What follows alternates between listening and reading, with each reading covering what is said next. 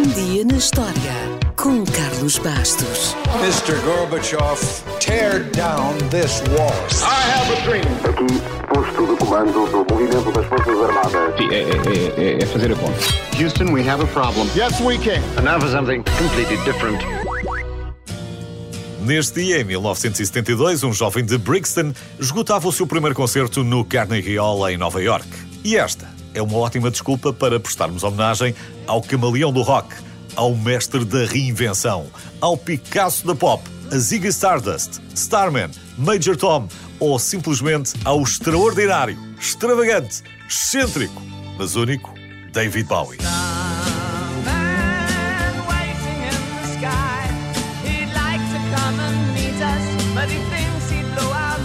David Bowie nasceu David Robert Jones, em Londres, a 8 de janeiro de 1947. Curiosamente, fazia anos no mesmo dia do rei do rock and roll, Elvis Presley. David Bowie teve uma infância relativamente normal e sabia escolher os amigos na escola. Peter Frampton foi um deles. Surpreendentemente, Bowie, que viria a ser um dos artistas mais criativos do mundo em diversas áreas, teve um zero na cadeira de artes. Para o professor, ele não tinha jeitinho nenhum. Claro que nenhum adolescente passava pela escola sem andar pelo menos uma vez à batatada. E quando David Bowie andou, bem, nasceu uma das suas imagens de marca. A luta foi, claro, por causa de uma miúda e o murro que levou no olho esquerdo fez com que passasse quatro meses no hospital. E fez também com que a sua pupila ficasse para sempre dilatada. Portanto, ao contrário do que possa ter ouvido, ele não tinha os olhos de cores diferentes. Tinha só uma pupila dilatada. Quando começou a ficar famoso, apresentava-se como David Jones. Mas o nome artístico não durou muito para evitar confusões com David Jones, dos Monkees. Quando lançou o seu álbum de estreia, em 1967, já tinha mudado para David Bowie. Dois anos depois, foi catapultado para o estrelato com Space Odyssey, que, inclusivamente, foi usado pela BBC na cobertura da chegada do homem à Lua. Já agora, o Major Tom apareceu em outros dois sucessos de Bowie, Hello Space Boy e Ashes to Ashes. Na América, as coisas começaram a correr bem quando chegou ao número 1 um com Fame. Uma canção escrita a meias com John Lennon, que até cantou no coro. Na mesma altura, o fundador dos Chic, Nile Rodgers, fez uma audição para tocar guitarra na banda de David Bowie. Estranhamente, não conseguiu, mas mais tarde produziu o álbum mais vendido da carreira de Bowie, Let's Dance, de 1983.